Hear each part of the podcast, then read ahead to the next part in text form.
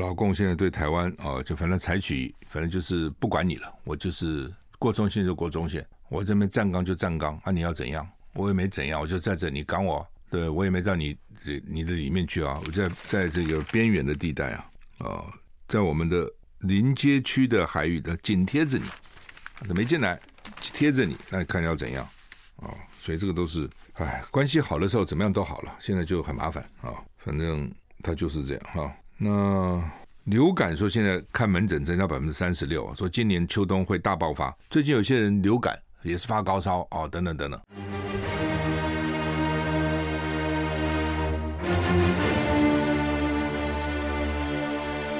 赵少康时间，吃喝玩乐骂，和我一起快意人生。赵康，欢迎你来，欢迎你来到赵少康时间的现场。台北股市现在小跌三十三点哈，哇，这个昨天的地震很大哈，前天晚上其实就很大哈，但昨天呢更大啊。然后说昨天才是主震哈，但是一个在台东，一个在花莲哈，到底到底是怎么？是两个独立，还是真的是主震余震哈？地震真是很可怕了哈！地震来的时候，你逃也没办法逃，尤其现在都住在这个，要不然就是公寓嘛，楼上一楼的还可以跑啊，楼上都很困难了啊。那另外那种高楼大厦里面人很多嘛，都市里面啊，像昨天花莲的超商这个店员能够逃出来，就他这一楼他很容易出来，里面的顾客 一个妇人跟他女儿就逃不出来，而被抢救出来哈。这就是你在一楼都不见得逃得出来。当他倒的时候是逃不出来哈，就晃啊晃啊晃啊，有的人就很怕。我是想说，这东西交给上帝吧，这是一个哦，交给老天。第二个呢，相信就相信当时建造的建筑师吧，啊，就是说，那你不相信怎么办呢？你相信建筑师啊，相信结构技师啊，相信营造商啊，啊，这还要一连串相信呢。你光相信一个没有用，建筑师他设计出来没问题哦。结构技师检查没问题，施工你有没有确实的施工？那你设计没问题，你施工有问题也不行啊。这这一连串都要没问题才没问题哦。你还得相信建管处的检查是有效。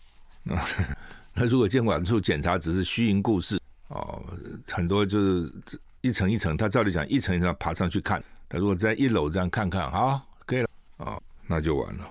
不一定就完了啦啊！就是说，如果说偷工减料的话就完了。如果没有偷工减料，当然，那你看不看都没有偷工减料。你偷工减料，你就把它看出来啊！这有点功力啊。另外，操守要好。如果你接收建商的这个吃喝玩乐款待啊，拿红包，那在楼下看一看，就算交差了事，那就很麻烦。所以它这个牵动很广啊。那这是因为在东部了，东部因为人口比较比较疏稀疏嘛哈。如果在西部人口密集，你看会怎样？哦，你说一个桥断了，如果在西部人很多的地方，车辆很多的地方，那就是很惨。东部哈，不过他们也讲说，下一次可能就是云嘉云嘉南下一次的大的地震哦。他们专家是根据多久这个断层又怎样了哦，然后上次是什么时候了？上次地震哈，上次强震什么时候？然后下次可能是什么时候了？哦，那累积的能量有多少了？的，我觉得人对这个地震了解还是不够。像这次就说两条断层在中央山脉下呢，之前呢，政府公布的三十六条断层还没这两条哦。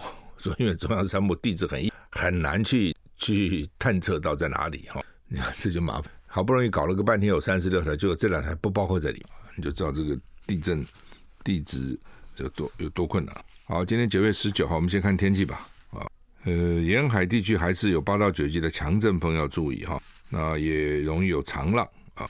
温度北北基二十五到三十一度啊，降雨距离百分之三十。桃竹苗二三到三十一度，降雨距离百分之十到百分之三十。中彰投二十到三十二度，降雨距离零到二十。云嘉南高频的是二十五到三十三度，降雨几率云嘉南十到二十，高频三十到五十，说高频多得多哈。下雨的几率大的大，大的多。宜兰东岸二四到三十二度，降雨距离百分之十；花莲二五到三一度，降雨距离百分之二十；台东二四到三二度，降雨距离百分之二十；外岛二十五到三四，降雨距离零到三十。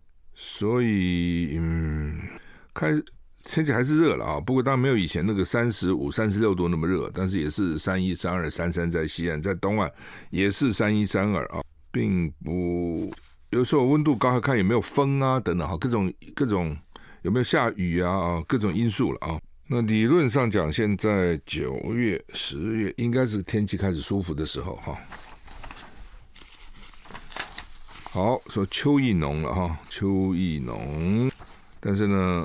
怕有热带扰动哈，就是台风的的这个之前的啊，叫现在叫做热带扰动。今天大多是多云到晴啊，全台湾啊，但是在台东及南投有局部三十六度左右高高温发生的几率。台东我知道了啊，因为有时候重谷啊那边会是南投怎么会这样哈？白天热，晚上比较凉啊，西半部日夜温差大。早出晚早出晚归的人还是要注意穿衣服。那吴德荣说，周末前后，台湾巴台湾及巴士海峡附近有热带扰动，位置明北部东半部有明显降雨的几率，但不确定。哦，现在就是因为天有不测风云了哈，很多时候你觉得会怎样啊？结果到时候不会怎样啊？因为气候变化，尤其我们这种海岛型气候，人类的变化都对我们影响很大，而且变化多端哈。白金汉宫英国了哈，公布了女王的照片哦。在国葬前呢，拜登先到西敏厅去吊唁哦。英国女王伊丽莎白二世的国葬呢，在台湾时间今天晚上，今天晚上应该是我看哈，因为它是昨天的新闻稿哈，应该是昨天晚上举行啊，应该是昨天晚上举行。那英国女王国葬的前一晚。全国英国民众在礼拜天晚上的八点默哀一分钟。伊伊丽莎白二世是英国史上在位最久的君王，七十一一年啊，有很多那个王上来没多久就死了，上来没多久就死。我看中国历代那些王也是哈，好不容易得等到当个王，当个皇帝啊，很多都很早就死了，没当几年就死了，没当几年就死啊。当然也有长寿的了哈，但是很多其实都不长。不偿命啊，不知道怎么回事，是血统的关系吗？近亲吗？还是因为理论上讲，他们公共卫生的环境应该是相对来讲好的哦，医疗应该也是跟比一般人比好。那他的灵柩这几天在伦敦西敏厅供人瞻仰，世界各国领袖纷纷都飞到伦敦去准备参加女王的国葬。拜登礼拜天先到西敏厅吊唁，他在他太太吉尔的陪伴下。向女王致敬。拜登在胸前画十字。英国泰晤士报道，英国首相特拉斯在女王国葬前后也也和也将和少数特别重要的盟国领袖低调进行双边会谈。就你们既然来，我们就谈一谈吧。我个当选刚当选的首相啊，但是又不能太高，人家是来吊唁的，不是跟你进行双边外交的，所以要低调。白金汉宫稍早公布了一张先前没见过的女王肖像，五月。在温莎城堡拍摄的纪念女王的白金禧年，她穿的蓝身蓝色连连衣裙，配到珍珠首饰、钻石胸针，是她爸爸乔治六世一九四四年送她的十八岁生日礼物。那新的国王乔三世感谢世界各地人在他母亲去世后给他的支持啊，好像他的民调又高起来了哈，说他表现的虽然有两次被人家拍到不耐烦哦，可是呢他。大家认为他的举止各方面还像个王啊，所以民调高很多哈。有很多时候就这样哈，你给他当了以后，当上了以后就像。冬天要到了，乌克兰军队反攻了啊！乌克兰战争今日出现变化，乌军在被占领的哈尔科夫反攻有成。CNN 报道，克里姆林宫正面临艰难抉择，是不是要宣布全面动员以重振破败的军队？还要管理预算赤字，中国大陆对俄罗斯的支持可能正在减弱。乌克兰在被占领的哈尔科夫地区闪电反击成功，不但激起西方支持，也导致莫斯科内部相互指责。美国有线电视网 CNN 报道，俄军现在必须扪心自问：如果乌克兰一周内占领的领比俄军在五个月内占领的领土更多，怎样的部队跟怎样的部署才能重新获得主动权？实验分析，这还牵涉到重要的政治局势。克里姆林宫应该要全面动员重振俄军，还是应该优先管理预算赤字？此外，俄罗斯要做出抉择，他们对欧洲天然气供应的影响力武器化到什么地步？因为各国政府准备投入巨资，以减轻供应异常紧张带来的影响。施燕还说，俄罗斯还面临潜在的困境，那就是中国大陆始终没有全心全意支持俄罗斯人入侵乌克兰，而目前也出现了支撑正在减弱的迹象。哦，所以呢，想占领顿内茨克对俄罗斯来讲更困难。七个月的战争暴露它的后勤缺陷，冬天将至，哦，那潮湿寒冷天气将会更不容易作战。我们休息下再回来。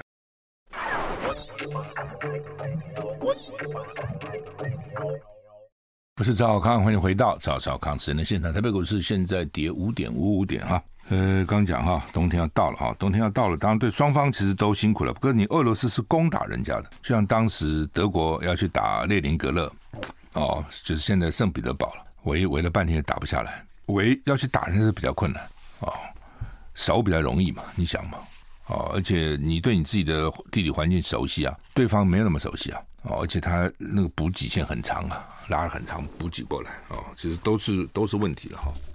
那就是说，而且乌克兰主要是因为拿到美国的很多的武器，西欧这些国家的武器等等，所以他等于武器源源不绝呢。这些国家的武器，不管新的旧的，就给他。那俄罗斯靠自己啊，看起来北京并没有什么特别帮他。那你自己你怎么去对抗那么多国呢？对不对？你二战的还有什么同盟国、轴心国，还有至少还有两个集团，你现在一个人在干了，而且你原来集团人都跑了，都变成对方集团人了。看起来就是这样子哦，所以你这种东西只有速战速决，一下子就立刻迅雷不及掩耳哦，杀了对方这个措手不及，然后呢就投降了啊，除非这样哦，否则的话尸老兵皮啊，很麻烦哦。嗯，另外俄罗斯现在说要加薪加紧募兵，所以刚刚也讲说，俄罗斯现在考虑你要全面动员，还是要考虑你的预算？你现在预算已经很惨了。你还是全面动员，那你全面动员，那就变成真的是整举国都投下去了。现在看来只是局部动员哦，好了，就这些人，他以为就够了，显然是不够的哈。俄罗斯军队正在招募签约入伍者，吸引志愿役，还提供每个月近三千美元的薪俸诱因。美国参谋首长联席会主席密里警告，目前不清楚俄军将如何应付近日的挫败，呼吁驻欧洲的美军加强戒备，提高警觉啊。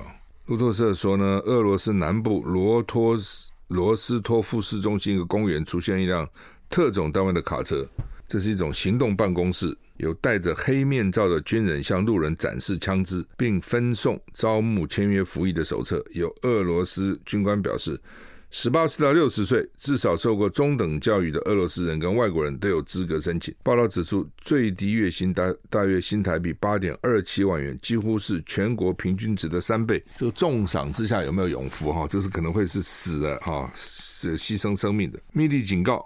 就是美一直美国的参谋总长了，不清楚俄军将如何应对最近乌军的反攻，警告驻欧洲的美军要保持警觉。密利补充，他不是暗示驻欧美军面临任何增强的威胁，他们必须做好准备。哦，那乌克兰的这个泽连斯基太太欧欧欧伦娜啊，目前正在伦敦跟这个威尔斯亲王王妃哦，也就是威廉王子的太太呢凯特见面了啊。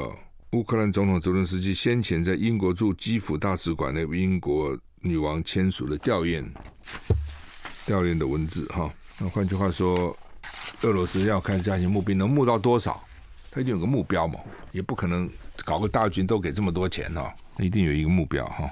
塔吉克跟吉尔吉斯冲突，近百人死亡，这搞什么？你看这死死这么多人哦，双方这多年来最严重的冲突，九十四人死亡哦。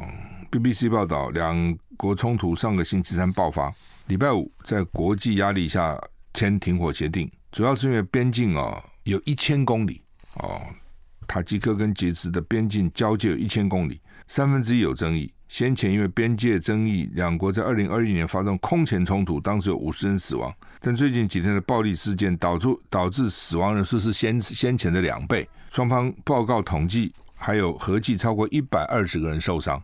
双方为暴力事件互相指责，都是你，都是你啊，就是指责啊。这两个都是前苏联加盟共和国，现在经常爆发冲突。以前呢，大概苏联是老大哥，还可以说哎，不要吵，不要吵了。现在嘛，谁也不听谁的哈。俄罗斯总统普京有呼吁了，两个国家和平解决分歧，而且还分别跟两个总统通话，呼吁他们缓和紧张，说赶快透过和平、政治、外交手段解决紧张局势。那这两个总统一定会想说：那你跟我讲，那你跟乌克兰呢？你不是那边打来打去吗？你为什么不透过和平、政治跟外交手段来解解决呢？所以，当你自己去打人，然后你现在说你们两国不要打了，哦，这个这是说服力不够了，哦，说服力不够。那总统防灾会议说念稿走人，台东的这个处长批交通观光。处长说：“比天灾更冷血无情。”东池上昨天下午两点四十四分，一四四四啊，这个时间一四四四发生规模六点八强震。像前一晚关山六点四强震，两天来大大小小前震、主震、余震到百余起，花东成为重灾区。地方政府应变啊，嗯、总统葛奎昨天晚上八点巡查防灾中心，地方被通知线上待命啊。那台中台东县政府的交通观光发展处长，I like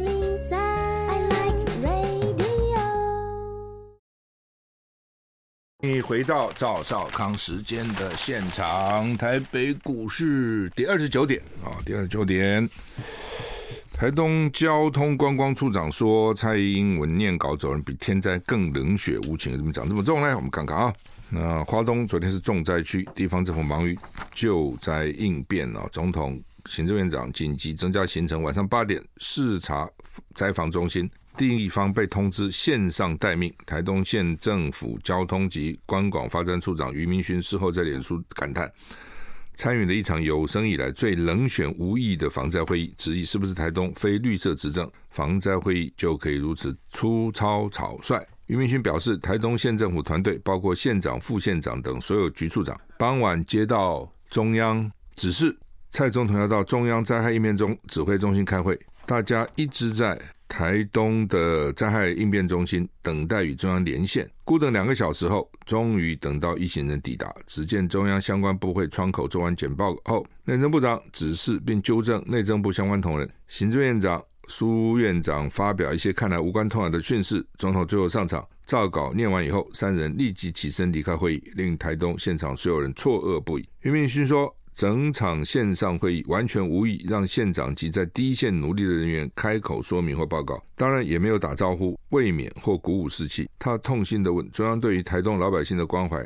表现在哪里？难道这些握有权力的人就是单方面的高高在上、自说自话？是不是因为台东非绿色主政，防灾会议就可以如此粗糙草率？他感叹：“真是比天灾更为无情而令人痛心。”反正就这个意思了啊！就是他那个指挥中心是中央成立一个，一定在台北了哦。我认为的，虽然没讲。那他们台东当然地方有有这个应灾害应变中心嘛，立刻要成立啊。那就是说中央要蔡英文要。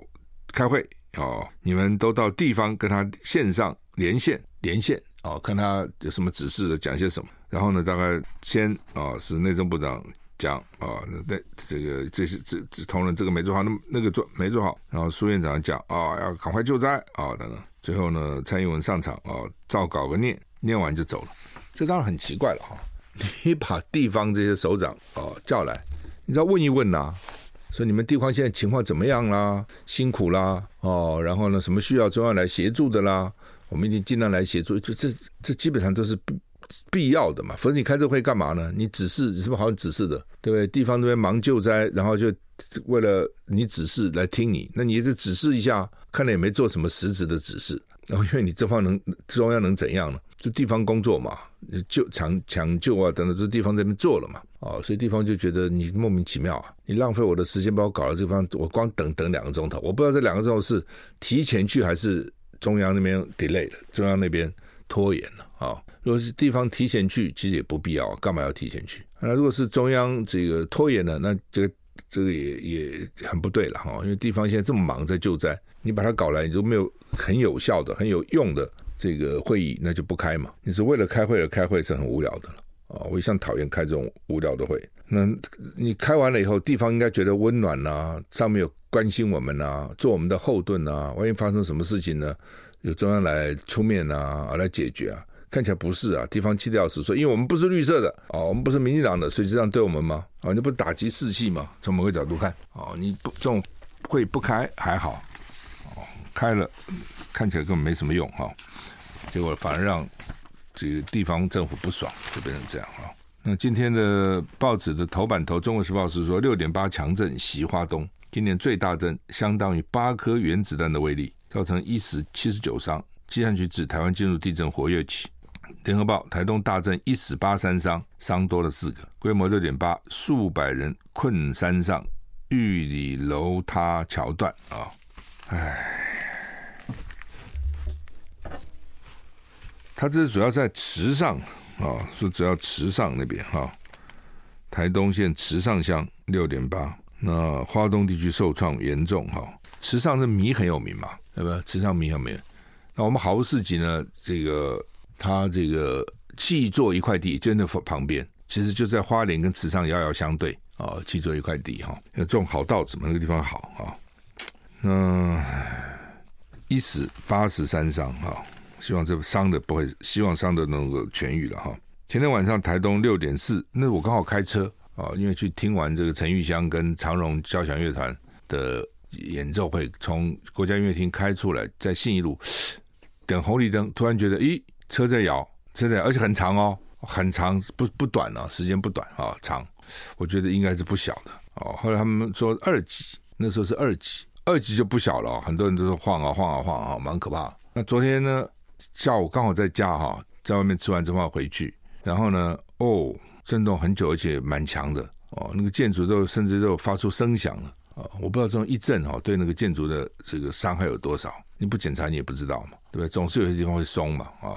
哎，我就想说啊，会不会倒下来啊？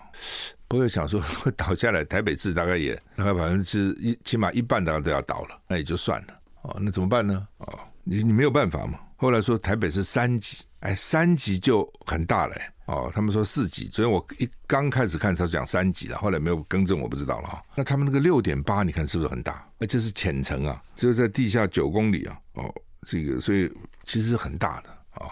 那当然就是因为我讲嘛，花东比较比较松松散了，没有那么密集人口了、哦，建筑高楼大厦也不是那么多了，所以以这样的六点八这样的灾情，其实其实还好。哦，否则如果在西部这样的六点八，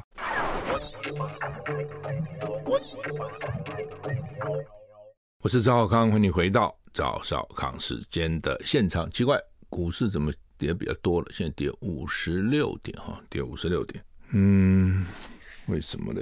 好，那么这次的地震真的很怪了哈。那先是先是一个六点四，再来一个六点八。昨天摇的时候，我们都以为说那是余震，是前天的余震，就比较不怕嘛。因为你主震都没怎样了，余震就应该不会怎样。余震再怎么样，不会比主震的震度大嘛。就没想到更大哦，说它才是主震，这什么？那今天会不会来个更大的？说这才是主震呢？通常不是都开始主主震嘛？哦，他现在似乎把前面当成前菜，主菜还没上来哦。以前我们讲余震嘛，它来了以后的余嘛，那你现在变成一个前震吗？就主震的前面还有前震嘛？就像我们常常。去餐厅，尤其西餐，它有前菜，对不对？主菜，然后甜点啊、饭后了啊、那另外就是断桥是最可怕的，那么好几个桥那边都出现问题，高寮大桥还断了，玉长大桥、轮天大桥、长富大桥、立山三里一号桥等等等等哈。那尤其是那个高寮大桥，高寮大桥啊，说。桥怎么在动？桥动不稀奇啊，路都在动，何况桥呢？啊，桥动是没什么了。不过哦，还好车真的不多哦。一个摩托车啊，他是北部去的，太太骑车载的先生，大概他们轮流骑了，这蛮大的油性的，从北部这样骑到东部去玩哦。我常这我常佩服很多人，真的油性很浓的哦。那这样夫唱妇随，夫唱妇随，其实也感情浓郁浓郁哈。那另外一个呢，一个驾驶小货车的。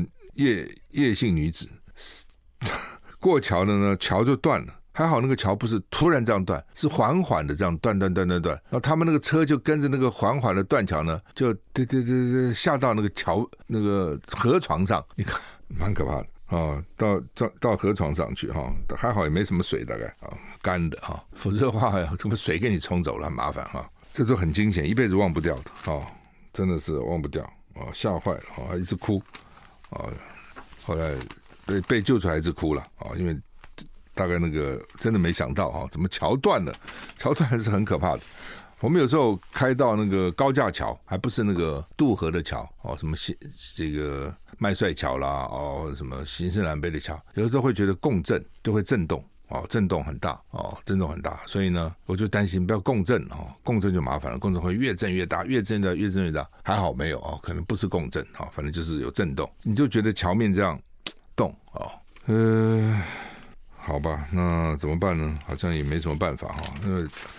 因为这个地震，防不胜防。不过桃园市的这个球场，羽毛球场吧，哦，桃园的球场叫巴德国民运动中心呢，哦，花了五亿，去年十月十二日才正式营运，到现在不到一年，今年九月嘛，哦，然后怎么回事呢？什么天花板啊，什么通通掉下来了。这个如果下面有人哈，也蛮惨的哦。而且前天才宣布刚完工啊，就是多。功能球场不只是不只是羽毛球，大概什么球都可以。昨天就天花板崩塌，轻钢架上百块板块的隔音板都掉在地上，运动的民众赶快跑。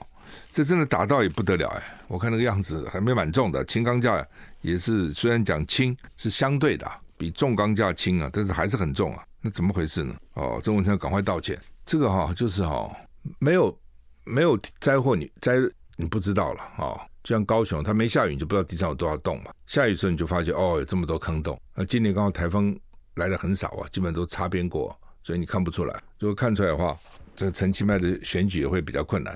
那就没下雨，所以你看不出来嘛。那地震就把你震出来了啊！一震就发现怎么搞的啊？新的这个多功能球场怎么就天花板在一直掉，一直掉，一直掉啊？所以就是施工不够严谨。当然了，如果说地震太大，大概也防不了了。但是问题就是，桃园才二级啊，桃园不是很大那个地震啊，对不对？你理论上讲，你二级，而且是新的，应该不至于这样嘛。那也也搞了这个天花板这样这样都震震塌了啊，实在是他就很好奇说，你怎么会搞成这样子嘛？掉下来再再放上去不难了，但是如果砸伤人就很惨啊。国国台办大陆国发国台办啊，也发言人啊朱凤莲也表示。哀悼哈，等等哈，呃，反正我觉得这种都是好了哈，就是说我们发生事情，他来哀悼我们；他发生事情，我们哀悼他，总是都会发生一些意外嘛。至少表达一个善意，总比什么飞机来、战舰来好了啊。好，那么另外就是共建啊，说现在等于是战卫兵在苏澳军海军港的外海，苏澳有个军港，我们海军在北有苏澳，南有左营啊。嗯，老共呢？就有一个飞弹驱除舰，说固定长期就在那边紧贴着。那船时间过了会走啊，不能一直停在船上，要补给啊、食物啊、饮水啊各方面了。那就换个船，还是在那个点，等于站卫兵一样。站卫兵不知道吗？我在岗哨里面站站，时间到了两个钟头换另外一班来，换一班来，他就固定在那个地方嘛。那现在变成战舰站卫兵哦，在里面收集我们的资料。I like 好，那么台股现在跌幅缩小啊，只跌了二十点了，好一些了啊。嗯，换句话说，老共现在对台湾啊，就反正采取，反正就是不管你了，我就是过中线就过中线，我这边站岗就站岗，啊，你要怎样，我也没怎样，我就在这，你赶我，对我也没到你这你的里面去啊，我在在这个边缘的地带啊，啊，在我们的临街区的海域的紧贴着你，没进来。贴着你，那看要怎样啊、所以这个都是，哎，关系好的时候怎么样都好了，现在就很麻烦啊、反正它就是这样哈、那流感说现在看门诊增加百分之三十六，说今年秋冬会大爆发。最近有些人流感也是发高烧哦，等等等等，以为是得了新冠肺炎哦，但是一直一条线呐、啊，也不是两条线呐、啊，所以看就是流感。流感流感那个症状也很像啊，他也发烧啊。对不对？流鼻水啊，咳嗽啊，等等啊，身体虚弱啊，啊，非常像，所以鉴别也不是那么容易啊。那大概只有用筛了啊。那可能要打流感疫苗，所以我们要打多少疫苗？从小到底打了多少疫苗？身体有多少疫苗啊？所以有人不打嘛？有人就觉得说，有有在美国有一有一些人就是怎么样死也不肯打啊。但是总大家总觉得很多原来流行的病都因为打了疫苗才阻隔了嘛啊。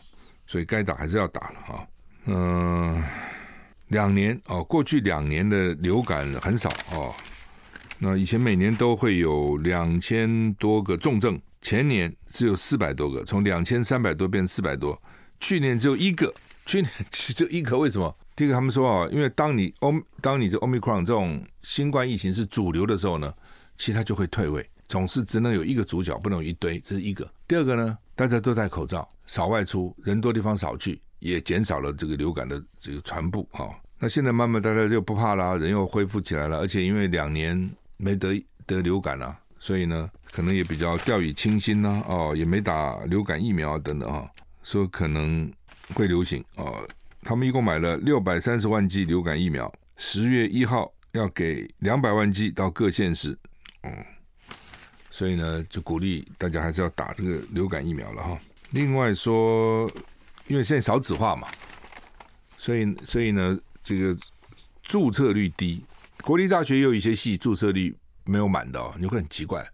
这大学有一些很多系，我看着也不错哈，不知道怎么回事哦，是因为填的时候，比如说大家都觉得可能很多人去填，我刚才没计划不填了，还是怎样哈？那私立大学就比较惨，尤其后半段的私立大学，中后段哦，就是说你原来大家没没书念的时候，你在那后端就后端，我混个大学毕业就好了。现在学校多了，那我干嘛到后端班呢？哦，那惨的是老师的跟着，现在到大学教师，大概都要博士学位了。那当然，我们现在产制的博士也很多了，很多那个各种怪里怪气的这个学校，怪里怪气的系也都给博士学位啊。所以不像以前哦，台湾都根本没有博士学位，都要国外才有，那很严格的，不是那么容易。那现在呢，第一个就是说你要读很多年，不再怎么样，你都是要读很多年书嘛。然后你不可能，他通常就硕士两年，博士三年，就五年了嘛。你大学毕业就二十二嘛，现在是不当兵了，当比较少，以前还当个两年兵，读博士念出来起码都三十岁了哦。那他是说，公立大学的教授大概十万块薪水，副教授八万，助教授七万，讲师五万八。但是私立学校都是打六折，正教授只有六万，那助理教授、讲师可能只有四万七到四万一到以四万七，所以。还有学校的正教授才拿五万二，讲师只有三万二，所以你弄个半天念这么多书，他干嘛？哎，弄个博士出来还不找到教教教职还不容易，为什么？因为一旦人找到教职就不走了，他就干到退休啊。他因为他别的地方他也不能去啊，民民间机构基本上不要他哦，研究机构要的人也不多，而是也也是一去人就干到一辈子啊，因为他们能去的地方很窄嘛，只有比如学校。学校之间跳动有了，比如我原来是比较差的一个大学，我跳到一个比较好的大学，或者从一个私立大学跳到国立大学，有这样有，那要看有出缺了，还看你的关系，还看你的这个功力哦，你教学的功力，你写论文的功力等等，你争取这个经费的功力啊，这都看的啊。那只是我在想说，哎呦，真的是这个助教授，大概你看有的还才什么三四五万，私立学校，公立学校当这个助理教授有七万。副教授八万，因为拿到博士现在不能开始当副教授，先做助理教授，然后再升等当副教授，然后再当教授。很多教授搞一辈子升，很多学者搞一辈子升不到教授，就是当个副教授哦。他们都是很严格的，论文要发表在什么国际期刊，发表几篇啊，等等等等一堆哈、哦，不容易的哈、所以真的哈，除非我真的觉得了，除非你哈很爱念书，很会做研究哦。那这时候你就去念吧，而且你的确从小就天资过人，然后呢又很用功，读书都还不错。否则如果只是跟人家，就是你你又不是怎么顶突出的，因为读博士人很多啊，真的能够突出有几个呢？也很少嘛。哦，那你跟在中间混，当然了，除非你说你其他什么能力也没有，我什么事也不能做，我再怎么样，我在学校的某个教职总是比较稳定嘛。除非是这样啊，哦，那好吧，你反正只能做这个。如果你不是那么。会念书，爱念书，会做研究。你有一些其他的能力，以目前情况看，你还是做别的吧。啊，你否则一辈子，基本上越来越少嘛，因为越来越少子化，你知道，那个教师教师的名额一定越来越少，你越来越进不去了。啊，真的很困难啊，看起来是这样啊。而且因为博士很多，那学校也会挑啊，啊，会会挑啊，所以呢，只有那种这种很好的。甚至那种国外那种非常有名的大学，我已经看到不少了。非常优秀的年轻学者，他也进不太了，也也不太容易进台大、清大、交大、师、成大、师大、政大都不容易啊。很多在中南部的一些学校里面去教书，我一看那个学历非常好。如果在早先几年，那一定台大都都抢着要啊。现在就很难了。哦。所以真的，除非你自己真的非常有兴趣教书，非常有去做研究哈，否则你这样跟着去去去去去，等到三十多岁了，发觉你别的做不了了哦，就蛮麻烦。好，我们时间到了，谢谢你的收听，接下来吴淡如为各位主持服务，再见。